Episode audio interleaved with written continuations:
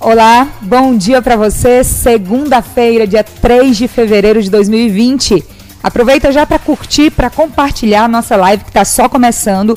E hoje a gente vai falar de um assunto bem sério, cara de segunda-feira. Segurança nas estradas, acidentes de trânsito. Hoje nós temos aqui nessa manhã a jornalista Ananda Portilho para mais uma vez compartilhar essa bancada aqui comigo e com o nosso entrevistado também. Bom dia, Ananda. Bom dia, Mônica. Bom dia, Igor. Bom dia a todo mundo que nos acompanha. Vamos falar de trânsito, de estrada e de cuidados. De cuidados. E aí eu apresento para você também o nosso convidado especialíssimo dessa segunda-feira, o chefe da comunicação da Polícia Rodoviária Federal aqui na nossa região, Igor Egídio.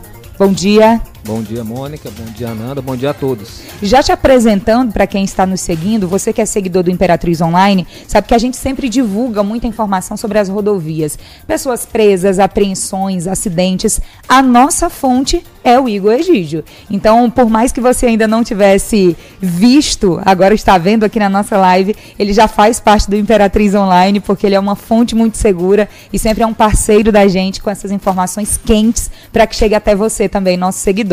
Já começo agradecendo, Igor. A gente que agradece a oportunidade, né? O espaço aqui. E está fazendo agora já há três anos que eu assumi essa área da comunicação aqui na região Tocantina. Né? O estado é muito grande. É, o Norberto é o chefe da comunicação lá em São Luís. E ele representa o estado todo. Só que, como é um estado é, de dimensão territorial muito grande, então não dava para ele, ele dar atenção devida à imprensa Sim. toda. Então assumi aqui Imperatriz, já está com mais de três anos e aprendendo com vocês também. e a gente fica muito feliz de saber que a nossa região é reconhecida também, não é, Ananda? E aí eu estou falando como jornalistas agora, porque a gente precisa cobrir, a gente precisa informar para quem nos segue, no caso da TV, na época da TV para os telespectadores, agora para os nossos seguidores, tudo que acontece. E se a gente só tem uma fonte lá na capital, fica bem difícil, né, Ananda? É, tudo é difícil, né, aqui para o interior, quando a gente tem tudo concentrado lá em São Luís. Então, com certeza, ter essa pessoa aqui que ajuda a gente. Você falava que talvez as pessoas não tenham visto, mas o Igor é famosíssimo. Mais famoso que a gente, se brincar. Aonde? seja famoso. Aonde? é verdade. Ele sempre está nas TVs, está como fonte de informações em muitos lugares. E aí eu convido você agora, que já está entrando, já está começando a curtir. Primeiro, bom dia para todo mundo. Bom dia. A gente agradece muito o carinho de vocês sempre nas nossas lives. Mande suas perguntas, suas dúvidas sobre a fiscalização da Polícia Rodoviária Federal, sobre o atendimento nas rodovias o carnaval está chegando, a gente vai já falar também sobre a operação especial para essa época do ano. Mas a gente começa falando sobre os acidentes, Igor. O número foi bem alto no ano passado. Independentemente de ter diminuído, da fiscalização ter aumentado, ainda é um número que chama muita atenção. Mais de 300 acidentes de trânsito com 50 mortes. O que, que mais causa acidente de trânsito aqui na nossa região?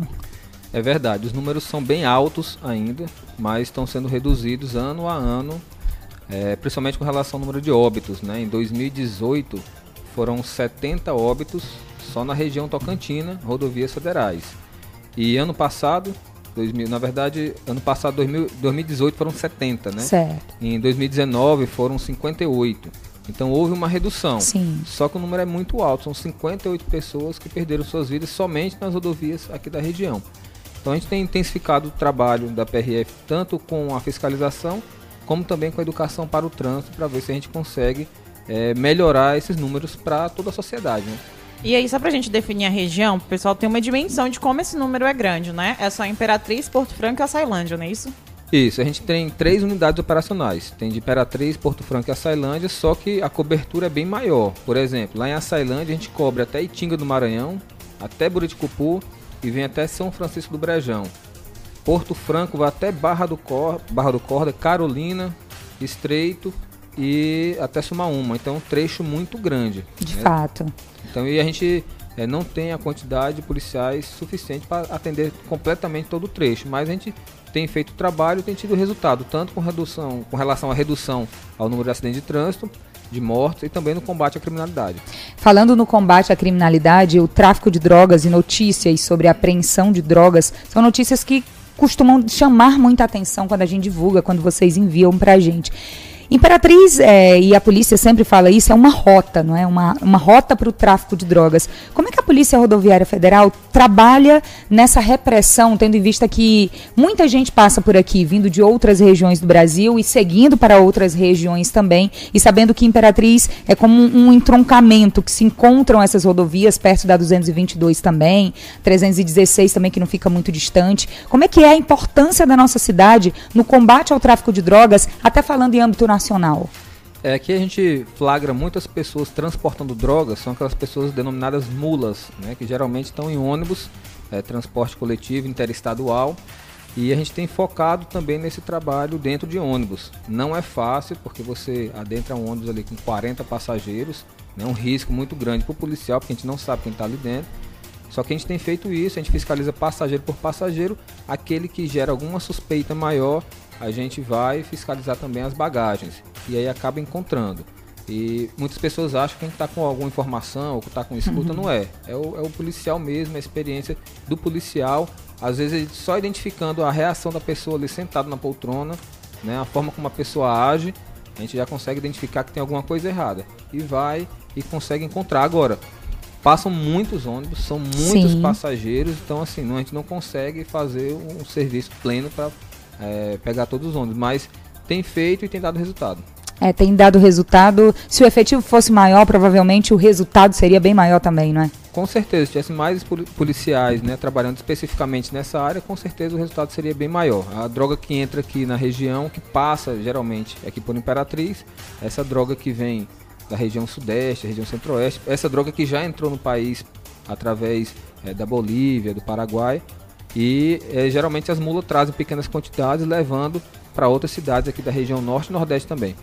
É interessante falar sobre isso. Para a gente trazer os números, Mônica, ó, só no ano passado, nessa região que o Igor disse que a PRF de Imperatriz cobre, foram 53 quilos de maconha apreendidos, 8 quilos de crack e 7,8 quilos de cocaína. Você pode até achar, né, que de repente, ah, não é um número tão alto para um ano.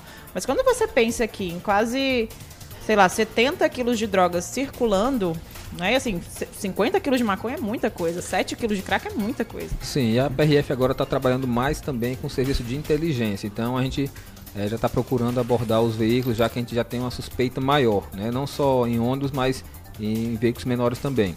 Às vezes tem droga, que já aconteceu aqui ano passado, que a gente estava monitorando.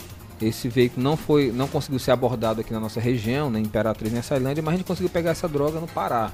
É, existe então, a comunicação também, né? Isso, então às vezes tem droga que já foi pego antes, ali no Tocantins, antes de entrar no Maranhão. Porque a PRF é uma polícia nacional, né? A Polícia Federal. Então, às vezes, a gente não tem a notícia da droga sendo apreendida aqui, na nossa região. Mas a gente já estava monitorando, ou pegou no Tocantins, ou então pega no Pará. Entendi. Mas tem muita droga, como a gente chama, caindo aí nas BRs por conta desse serviço de, inteligência também. E que caia, que caia muito mesmo, porque um quilo retirado de circulação é provavelmente algo que vai impactar na segurança pública como um todo, porque o tráfico de drogas hoje é, digamos assim, a origem de muitos outros crimes, não é? Com certeza, a droga gera violência. Sim. Né? Então, às vezes tem um, a pessoa é vítima de um homicídio, de um assalto, um roubo, exatamente por conta de drogas. Então, quando a gente tira essa droga de circulação, já diminui consequentemente esses outros crimes. Principalmente acerto de contas, né? Porque se a gente for observar aí os homicídios do ano passado, a maior parte estão relacionados à disputa de território por tráfico de drogas. Então, assim, é uma, é uma cadeia, né? Um problema que ele vem em cadeia. É, tem que ser mesmo um trabalho de, é, em conjunto, não só da PRF em todas as suas unidades, mas com a Polícia Civil, com a própria Polícia Militar, para que haja de, de, é, realmente uma rede né, de segurança para barrar esse tipo de comércio. É isso que você falou é interessante. Já teve informação que a gente teve de droga que estava vindo em ônibus né, para cá. E às vezes em parceria a gente informa também a Polícia Civil, que também tem os policiais que trabalham nessa área. E às vezes a apreensão é feita pela Polícia Civil, entendeu? Ou às vezes pela Polícia Federal, pela própria Polícia Militar. Então, é um trabalho que a gente faz com. Às vezes não é divulgado a apreensão feita pela PRF, mas de alguma forma houve a colaboração para essa droga cair. Tá certo, então. Tem perguntas dos nossos seguidores. A gente já agradece a participação aqui na nossa live. O Lucas Silva, ele coloca assim: viseira escura no capacete na BR. É proibido ou pode se usar durante o dia?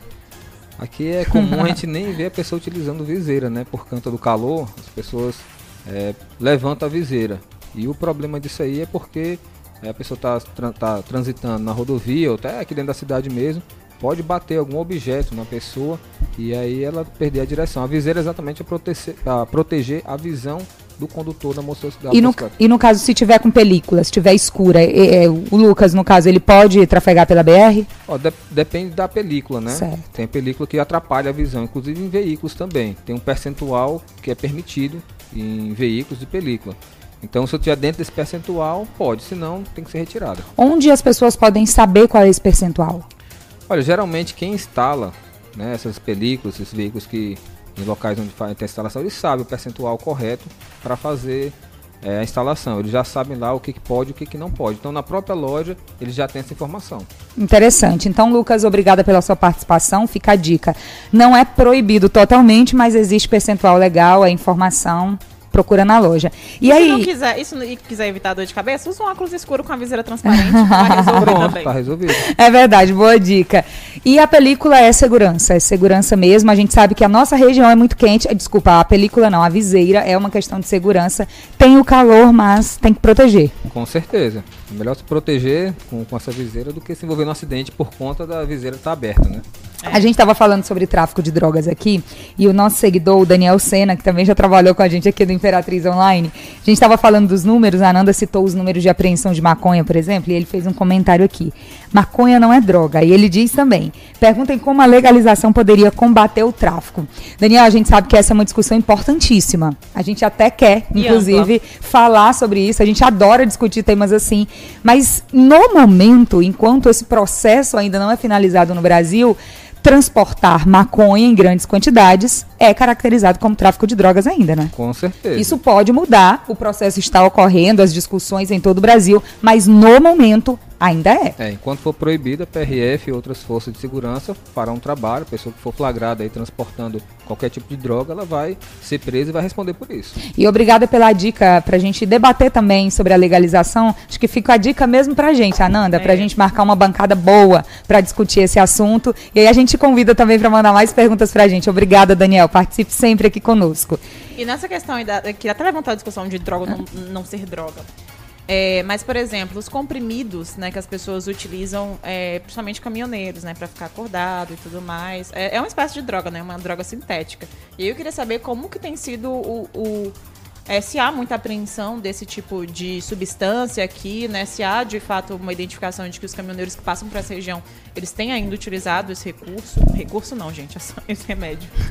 Sim, a gente já flagrou alguns caminhoneiros, né, dirigindo, aí que a gente chama arrebitado, né? Sim. E já teve situação lá em Porto Franco de um caminhoneiro parar no meio da rodovia e ele tava com a família dele dentro do caminhão, com a mulher, com a criança. Ele parou na rodovia porque ele estava infartando. né? Nossa. Esse medicamento ocasiona esse tipo de sequela também. E ele parou e outro, outra pessoa que estava passando pela rodovia pegou esse rapaz e trouxe até a unidade da gente Porto Franco. E dali a gente pegou e levou para o hospital. É, no outro dia a gente descobriu que ele estava usando a rebite e teve essa, esse princípio de infarto lá. né? Felizmente ele não se envolveu em um acidente de trânsito e nem morreu desse infarto, mas é muito perigoso. E a gente vê que costumeiramente os motoristas estão utilizando isso aí para ficar mais tempo acordado e utilizam também cocaína para poder é, ficar mais tempo acordado e poder viajar por mais tempo. São problemas diferentes e gravíssimos, porque coloca em risco a vida do caminhoneiro e a vida de quem está simplesmente passando pela rodovia, né? Com certeza. Eu acho que a grande discussão é essa, né? Quando você é, infringe uma, uma regra de trânsito ou um- uma, ou, sei lá, o Código Penal, enfim, qual- qualquer uma das regras que a gente tem pra viver em sociedade, você não coloca só você em risco, né? Você coloca as outras pessoas em risco. E aí é sempre preciso. É por isso que existe também aquele movimento do não foi acidente, né? Que as pessoas Verdade. querem uma, uma punição mais, mais dura, né, para quem escolhe cometer infrações, como por exemplo quem bebe e dirige. E eu já te aproveito para perguntar sobre o consumo de álcool aliado à direção aqui na região, como que tem sido?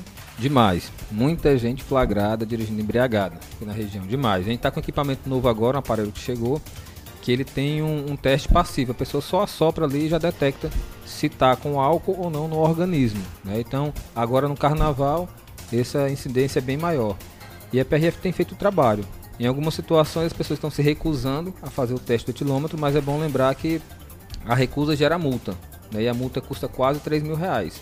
É a mesma multa de quem está dirigindo embriagado. E aí vamos explicar um pouquinho sobre a multa também. É, ela gera multa, mas em que circunstância? Já que a pessoa vai ter se negado, não vai ter o resultado do etilômetro, o conhecido bafômetro, como a gente sempre fala e é conhecido mesmo por todo mundo. Qual a característica que esse condutor deve ter para ser multado nesses casos? Bom, nesse caso é o seguinte, a gente aborda um veículo, a gente sempre oferece o teste do etilômetro para o condutor. Se ele se negar a fazer, a gente já informa que ele vai ser multado por aquilo a CNH dele é recolhida eletronicamente. Hoje a gente não recolhe o papel físico, mas fica no nosso sistema que ele estava dirigindo embriagado e fica recolhido. Ele vai ter que ir lá depois na nossa unidade fazer o teste de bafômetro obrigatoriamente para a gente tirar essa pendência do sistema. Agora, Mônica, se a pessoa, nesse caso aí, ele vai ser multado, a habilitação recolhida e o veículo vai ser liberado para outra pessoa dirigir, que é? faça o teste uhum. e que dê negativo. Agora, se a pessoa se recusa e ela está visivelmente embriagada, aquela pessoa que você vê que não está conseguindo nem ficar em pé, Sim. aí além da multa, além de recolher a habilitação, ele ainda é conduzido para a delegacia. É, galera, vamos chamar um Uber, pegar um táxi. Ninguém está dizendo para você não beber. Agora tem a responsabilidade com a sua vida, com a vida dos outros também. É uma dica que fica para todo mundo, né? Se organiza direitinho, dá para se divertir, dá para ficar em segurança e dá para não pegar essa multa toda e também. Com certeza, se ele for sair para beber e voltar de Uber, ele vai gastar menos de 3 mil reais. Isso não, mas isso aí certeza. não há dúvidas. Não há dúvidas que é bem mais barato isso é aquelas economia, pegar a multa. economia besta de brasileiro, que uhum. faz assim, vou insistir aqui, não sei o que, depois vai pegar uma multa de 3 mil reais. E aquela história de, ah... colocar em risco a vida das pessoas. Aquela história de todo mundo faz isso, isso e de que não tem fiscalização. Olha, o que eu desejo para você é que a fiscalização encontre você em algum momento da vida, para que se tire esse pensamento de que não vai acontecer comigo, de que eu posso fazer isso, está tudo bem, porque não está tudo bem. É responsabilidade com a sua vida, com a vida das outras pessoas. Nós somos seres humanos. O álcool, ele tem um efeito sobre o nosso cérebro, sobre o nosso comportamento, por mais que a gente pense que não, mas tem. E não pode, é proibido. Então vamos nos organizar, vamos nos divertir e vamos ter sempre responsabilidade, que é o principal. É, com certeza. Semana passada teve um rapaz de 24 anos, né, que foi preso aqui em São Francisco do Brejão a PRF estava fazendo fiscalização na BR-010 e quando pediram para ele parar o veículo, ele fez foi fugir. Ele estava embriagado, adentrou a cidade, acabou batendo o carro dele na calçada lá Olha só. de um estabelecimento comercial. Foi preso, foi feito o teste, né? Acusou o índice lá, ou seja, além da multa por embriaguez, ele ainda vai ter o prejuízo do carro dele, o prejuízo lá, os materiais, e ainda vai ter que responder, né? Por conta desse crime. Então acho que não compensa. não, não compensa. Deve realmente procurar outros meios de se transportar quando tiver nessa situação. E já fica a dica principalmente para o carnaval que está chegando, né? As é. prévias também, já tem bloco do imprensa. Agora no sábado. Agora no sábado, tem no outro sábado, depois já tem, tem carnaval. saindo também, bloco independente. Então, vamos nos organizar. E só nessa questão você falou assim, ah, porque acha que não tem fiscalização, ó, mas vamos, vamos usar os números. Eu adoro números, porque ele combate várias coisas. Por exemplo, no ano passado, a PRF é, flagrou, né, 137 pessoas dirigindo sob efeito de álcool, isso o que fez o teste do bafômetro e apontou. E outras 69 foram identificados que se recusaram, mas acabaram também recebendo a multa, sim. né, por isso. Então e foram aí, quase 200 pessoas. Esse negócio de que não tem fiscalização? Tem sim, tem sim. Ela poderia ser maior, a gente sabe que deveria ter mais efetivo para isso, mas a Polícia Militar também faz esse trabalho. Então tem fiscalização? Deveria ter mais? Sim, deveria, mas tem. E aí, é, a gente está falando sobre a multa, se a pessoa se se recusar a fazer o teste, isso está bombando aqui entre os nossos seguidores. Desde a hora que o, o, senhor falou que se a pessoa se recusar, tem a multa, que o pessoal está perguntando. Eu vou citar só alguns aqui. O Zaqueu perguntou, o Ferreira também está perguntando, outros seguidores também. Tá. Então é só se recusar a fazer o teste já é multado? Essa é a dúvida da galera. Sim. Se a pessoa se recusar, ela vai ser autuada, vai ser multada. 2.934 reais. Mesmo que não tenha nenhuma característica de que ingeriu álcool? Porque se ele não bebeu, por que, que ele não faz o teste? Quem não deve Entendi. não teme, né? É aquele ditado. Geralmente quem está se negando a fazer o teste é porque bebeu. Hum. Geralmente. E se não existe... for? Que também é uma pergunta deles. Não, existem situações, como eu atendi um acidente agora dois dias atrás, que um condutor no veículo, ele disse para mim que tinha bebido meio-dia. O acidente foi meia-noite. Ele perguntou, vai acusar? Eu falei, só se fizer o teste. E ele tinha se recusado a fazer o teste e ele foi informado que seria multado pela recusa. Mas minutos depois ele falou: não, vou fazer. Aí fez E ok, estava aprovado, não tinha álcool. Ou seja, não foi multado, não foi. Ele não estava bêbado, tava né? Ele bêbado. não estava. Mas como ele tinha bebido horas antes, ele imaginou que pudesse ainda ter álcool no organismo, né? Mas quando fez o teste, só fazendo o teste gente ter certeza, entendeu? Entendi. Agora, geralmente, é o que ocorre, a pessoa acabou de beber, vai passar na, na rodovia, a gente pega e ele não quer fazer o teste, pra não acusar embriaguez. Mas nesse caso, da mesma forma, ele vai ser multado. Tem como a gente explicar, por exemplo, em quantidades? Um copo de cerveja, por exemplo, já acusa? Já. Já a gente fez uma vez um teste, é, até pra uma TV aqui de Imperatriz, um passageiro no caso, né? Ele fez, ele ingeriu uma, uma latinha pequena de, de, de cerveja e logo em seguida a gente fez o teste. E salvo engano deu assim 0,67. Acima, se o o teste de quilômetro der é, 0,34, já cabe a multa e a prisão da pessoa Nossa. entendeu? Abaixo de 0,34 é só a multa, mas de 0,34 para cima já é multa e prisão. E nesse caso o teste dele deu 0,67. Ele tomou uma latinha pequena de, de cerveja, pequena mesmo. Aquela de já 296 ml. A, a Eu tal acho que é da- 269, né? Não sei, 200. É, 200, é, 200, é 269. É. E, e- qual, qual, qual que é o tempo médio aí pra poder fazer um, um, digamos aqui, eu saí, tomei um gorozinho, quanto tempo depois eu posso, eu posso, eu posso pegar o carro e, e- e fazer esse teste aí? David Carvalho participando ao vivo com a gente. É exatamente isso. É que a gente, é, a gente não gosta nem de estipular um, um- um tempo, porque se eu disser que não, daqui tantas horas. Depende do organismo, né? É, depende do organismo, da quantidade que a pessoa bebeu. Né? A pessoa maior ou menor, isso influencia. Então, a gente só detecta mesmo com o teste do etilômetro. Sim. Então, a gente aconselha que se a pessoa bebeu, demore um tempo considerável, tenha condições realmente para poder pegar esse veículo. Agora, a gente não pode pular um, um momento, porque se eu falar que, não, daqui 10 horas você pode and- andar com o carro. Aí o cara bebeu, 10 horas depois ele foi dirigir, foi pego e acusou o teste. Aí falou, o Igor disse isso, eu não posso me vai lá. comprometer com isso, né? Vai lá no arquivo do Imperatriz Online, puxar. Imperatriz Online virando prova. E aí a gente segue com os questionamentos aqui dos nossos seguidores que estão mandando muitas perguntas e a gente adora quando vocês estão assim. Começando bem a segunda-feira com muitas dúvidas. Tem um, um seguidor, o Ivo Duan, ele está perguntando sobre a fiscalização com câmeras aqui na nossa região, porque ele diz que tem muita gente que está recebendo multa em casa e que provavelmente foi com essas câmeras. Tem algumas, por exemplo, instaladas nas marginais da BR-010, como a gente está falando com a Polícia Rodoviária Federal. Já existem multas também que chegam para a PRF, ou que a PRF emite de alguma forma, utilizando as imagens dessas câmeras do vídeo monitoramento? Não, esse vídeo monitoramento é do, da CETRANC, né, do município, não é da PRF. Apesar de ter nas marginais, porque as marginais também são mantidas pelo município. Entendi. Então eles podem colocar. Mas a PRF não faz esse tipo de autuação aqui na região, não. Ou seja, se chegou alguma multa para você com a BR-010 nessa área da cidade, foi a CETRAN. E sim, aí eu respondo pela CETRAN também, porque a gente já entrevistou o secretário sobre isso. Sim, as câmeras do vídeo monitoramento também são utilizadas na fiscalização de trânsito e também para ajudar nessa emissão de multas após flagrantes de irregularidades. Então, Começou a valer no sábado, inclusive, viu? A fiscalização. Então, quem for pego e parando em fila, dupla, são 30 pontos pela cidade. Vai receber a multa em casa, não tem pra onde correr, não. Vamos ficar bem ligado no trânsito. O aumento da fiscalização provavelmente vai aumentar o número de multas. Isso, digamos assim, é comum, porque se a galera não fiscaliza e todo mundo erra, ninguém recebe multa. Agora, se o pessoal está errando e tem fiscalização, é claro que a multa vai chegar. Como é que deve ser essa conta? Aumento de fiscalização e aumento de responsabilidade no trânsito. Aí ninguém reclama de multa e a fiscalização continua sendo feita. Vamos pensar por aí. Só a multa porque é a infração. Só a né? multa Sim. porque é infração. As pessoas têm muito de dizer, ah, é a indústria da multa. Gente, pelo amor de Deus, ninguém está inventando infração de trânsito. Se você recebeu a multa e, você não cometeu aquela infração de trânsito, recorra. Você tem esse direito. Prove que não, cumpri- que não cometeu. Agora, se você cometeu a infração de trânsito, vamos parar de reclamar da fiscalização, né, gente? Tem que reclamar de você mesmo, fez alguma coisa errada para receber essa multa. Então, essa dica vale para mim também, que sou motorista, vale para todo mundo que dirige. A gente tem que prestar atenção nas regras.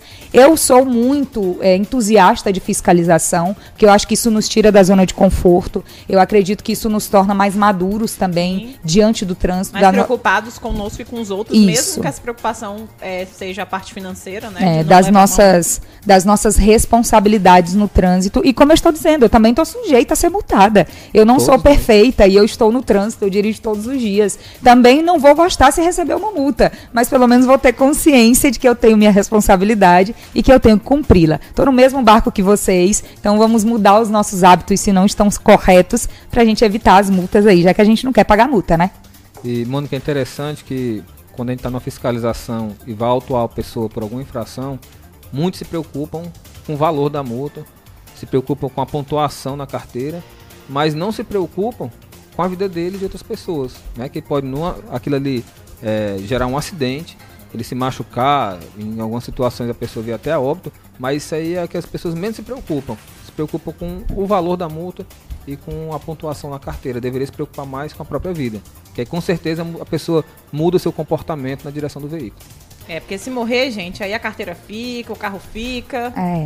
E aí tem mais uma pergunta aqui, é, ela é mais ligada à área central da cidade, mas eu acho que é um questionamento interessante para a gente discutir, se você puder nos, ajuda, nos ajudar, Igor, nessa resposta também, é o Luan Royal. Ele diz assim, ele dá bom dia pra gente, bom dia pra você também, e ele diz, o cidadão vai ter que parar no semáforo de madrugada Provavelmente ele está perguntando isso porque a gente está falando do vídeo monitoramento que tem em alguns semáforos também. É. E aí existe aquela questão de segurança. Qual é o conselho para a gente diante disso? E isso é o seguinte, é, tem que ver como é que a CETRAN vai é, responder nesse caso aí, porque em capitais, né, a gente verifica que por conta da violência urbana, a partir de 22 horas, os veículos não são multados se passarem no sinal vermelho. Em algumas capitais fica só aquele alerta do Sim. semáforo. A pessoa olha o momento que dá para passar e atravessa.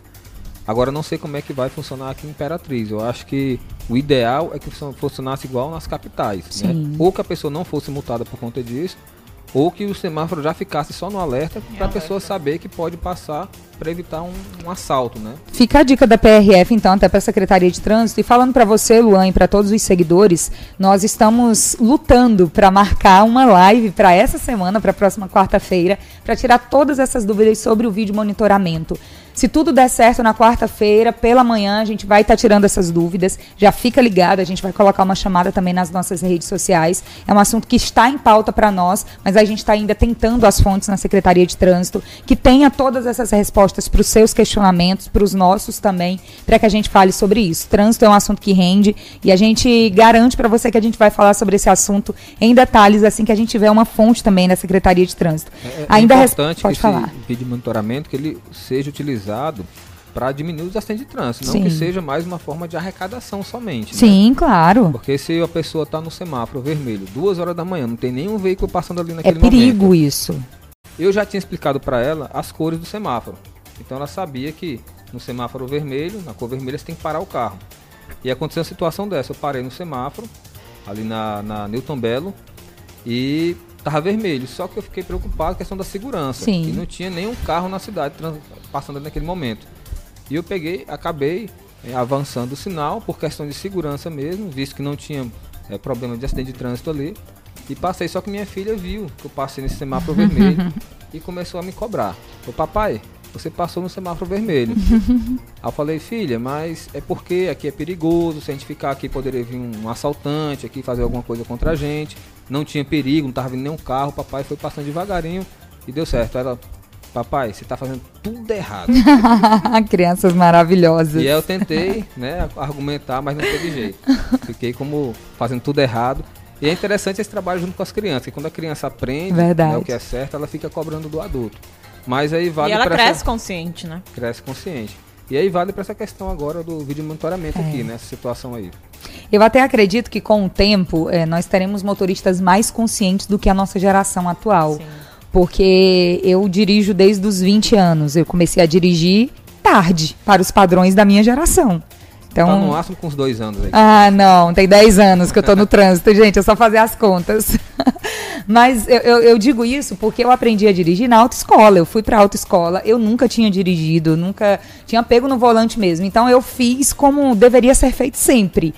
Tive muita dificuldade, tinha muito medo de dirigir no início, mas a necessidade faz com que a gente se adapte também. Hoje eu não imagino mais a minha vida sem dirigir. E eu gosto de dirigir, é uma outra característica que eu fui adquirindo com o tempo. Gosto muito, me sinto livre, sabendo que tem a liberdade de ir e vir.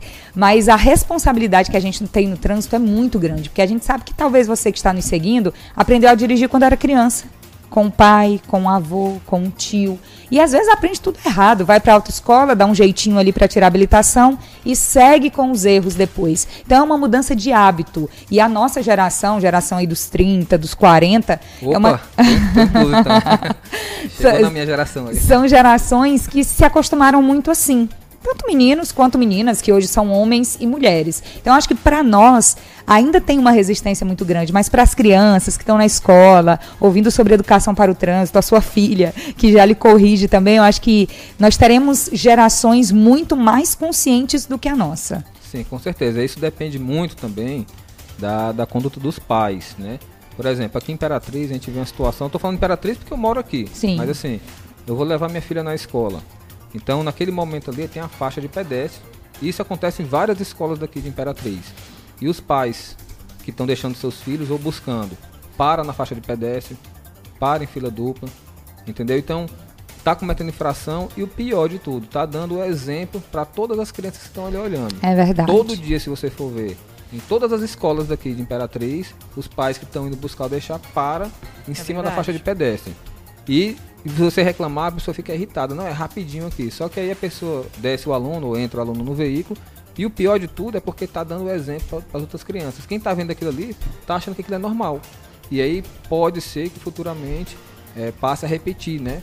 Esses hábitos aí, porque teve o exemplo dos pais. É, gente, essa questão de educação ela é muito importante, ela pode mudar tudo, ou pode piorar também. E aí fica nas mãos dos pais, da sociedade. Eu não tenho filhos, mas eu também me sinto responsável, porque as crianças veem os hábitos e também repetem, então a gente tem que ter muita responsabilidade com isso. Eu tava pensando um dia desses, tá fazendo um dia, a- às vezes eu tenho essas coisas, do nada eu começo a pensar nos assuntos que eu não sei de onde saiu, mas eu tava pensando exatamente disso, na minha conduta, e daí lembrei da minha sobrinha, tem uma sobrinha que vai fazer oito meses ainda, é muito novinha, claro, mas ela já começou a repetir algumas coisas que a gente faz, algumas brincadeiras, de bater palma, fazer bolinha com a boca. Então, e aí eu comecei a refletir, eu falei assim, poxa, ela é tão nova, né? Então eu acho que já é o momento de, de começar a se educar pra ter o cuidado de sempre ser o exemplo e o referencial. Com certeza. Os filhos observam tudo dos pais, tudo, tudo e copia certinho. E aí, pra gente finalizar esse assunto da educação, da nossa responsabilidade, comentário aqui do Lailson Silva, nosso seguidor, ele diz assim, eu concordo com ele,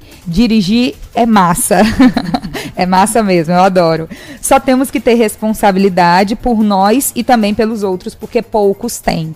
É a defensiva, não é? Que a gente tanto ouve lá na autoescola e que tem que colocar pra vida. Com certeza. O comportamento do condutor, também do passageiro, porque lembrando que em viagens maiores assim, as pessoas em viagens maiores, quando vão pegar as rodovias, eles lembram de, de utilizar o cinto de segurança, os passageiros. Mas isso tem que ser uma coisa normal dentro da cidade também. A gente Sim. vê. É, Você não consegue ver dentro da cidade é, passageiros que estão no banco de trás, por exemplo, utilizando cinto de segurança. É verdade. Você vê um monte de criança sendo transportada aqui na cidade, sem nenhuma cadeirinha, sem bebê conforto, simplesmente solta dentro do carro. Às vezes no colo do pai ou da mãe que está no, no banco da frente. Então, aí só se preocupa quando vão pegar a rodovia, quando vão viajar. Mas essa preocupação tem que ser rotineira.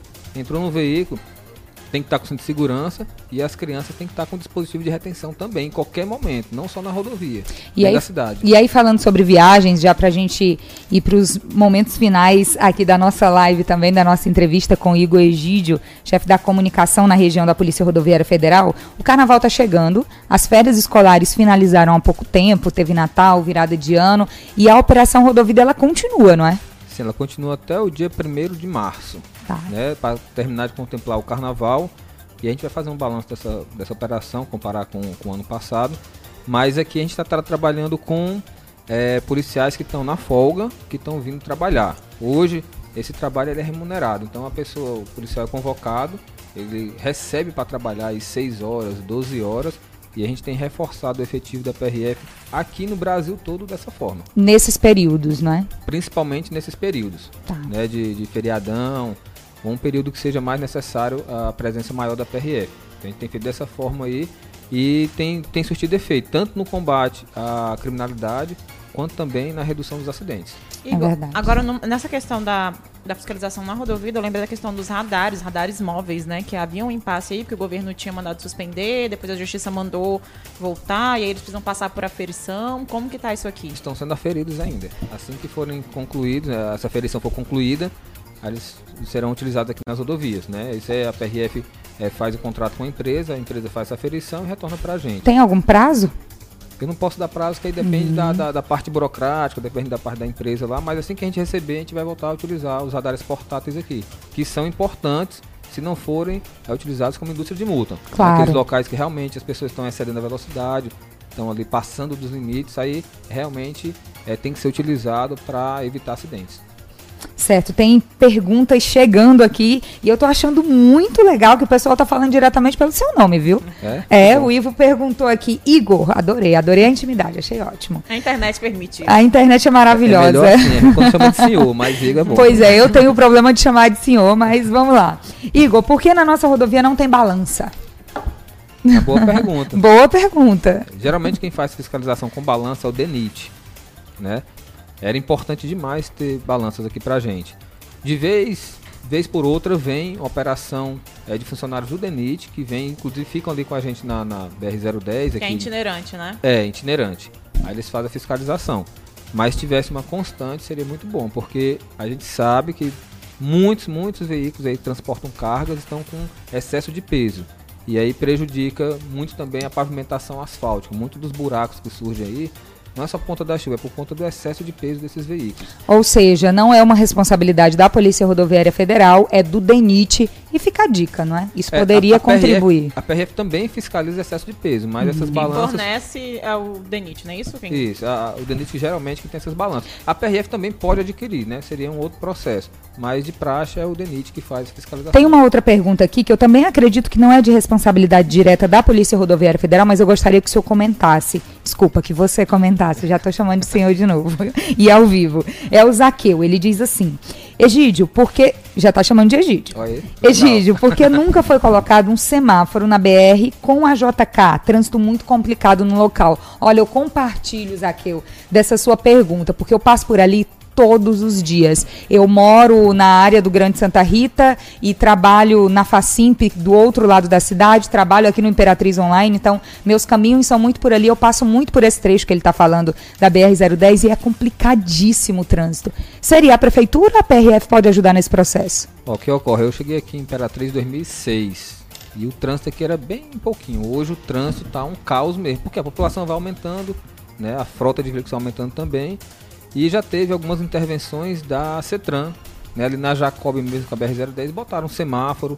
Teve semáforo também naquele retorno que vai pro shopping ali às margens da BR. Sim. Então, em alguns locais estão sendo colocados, né? Mas é, para resolver de, de vez esse problema aqui da rodovia, da BR-010, do trecho urbano, isso são paliativos, esses Sim. semáforos. Eles não, não resolvem. É a duplicação dessa rodovia que está parada aí há anos, acho que uma década já, que a gente espera por essa duplicação.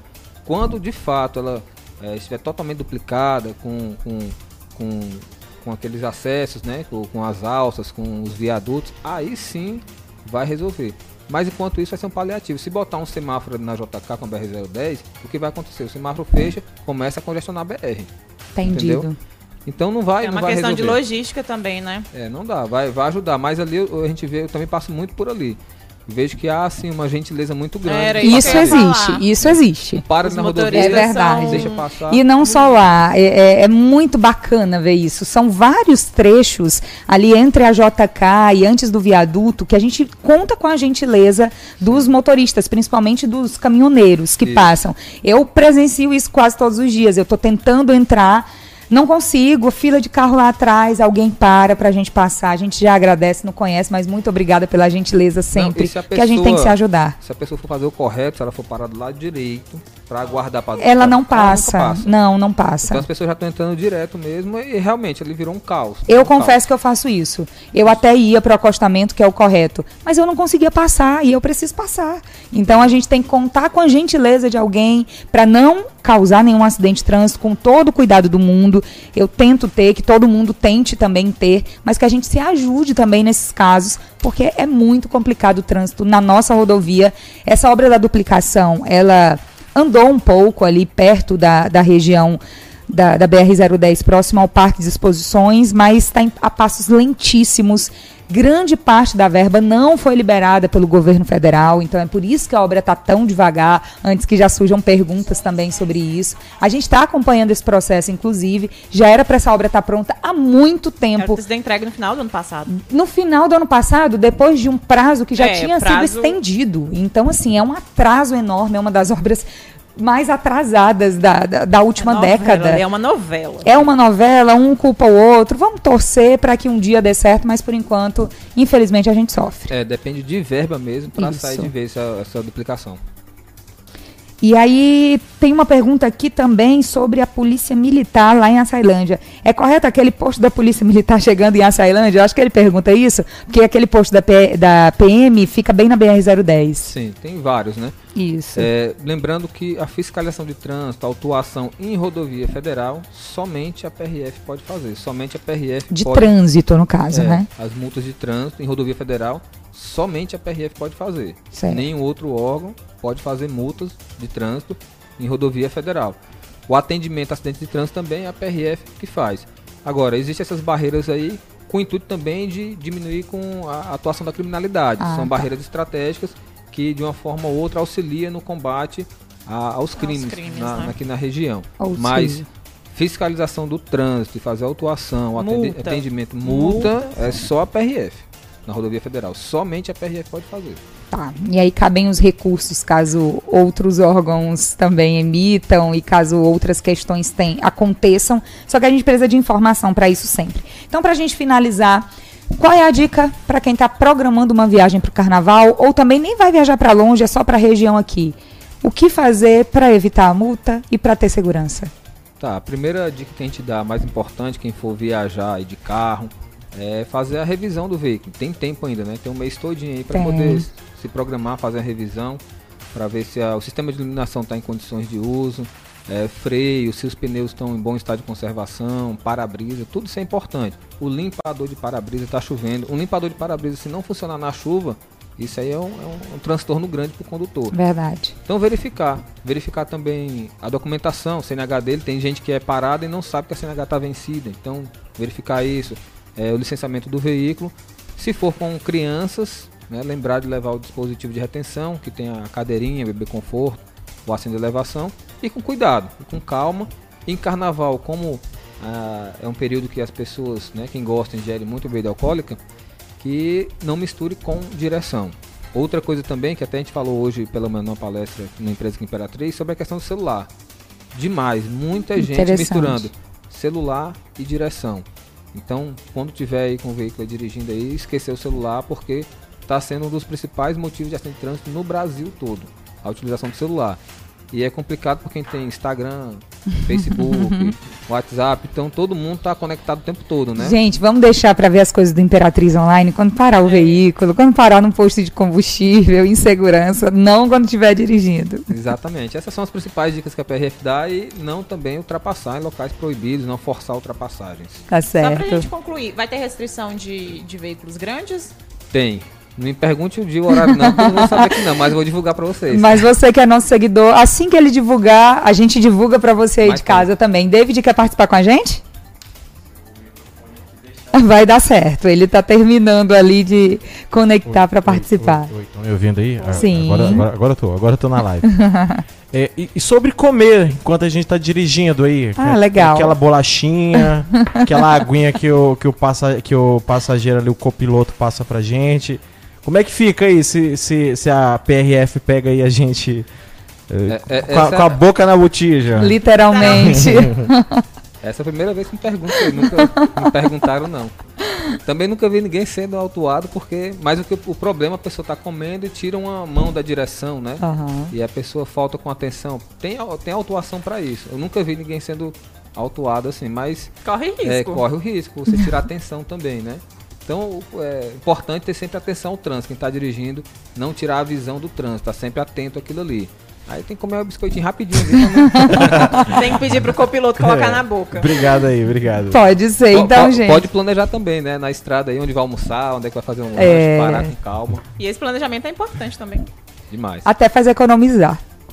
Viajar é muito bom, todo mundo precisa, é necessário pela nossa saúde mental, mas tem que ter a responsabilidade do trânsito, principalmente em uma cidade como a nossa, Imperatriz, que é cortada pela BR-010, uma das rodovias federais mais importantes do Brasil. Então essa responsabilidade é minha, é sua, é de todos nós, é responsabilidade de quem vem de outras regiões e também passa aqui pela nossa rodovia, pelo nosso município, e a PRF continua com essa fiscalização. Muito obrigada pelas informações. Seja bem-vindo sempre ao Imperatriz Online. Obrigada pela parceria também com as notícias. Obrigado, eu que agradeço, mano. Obrigado a todos, um bom dia a todos.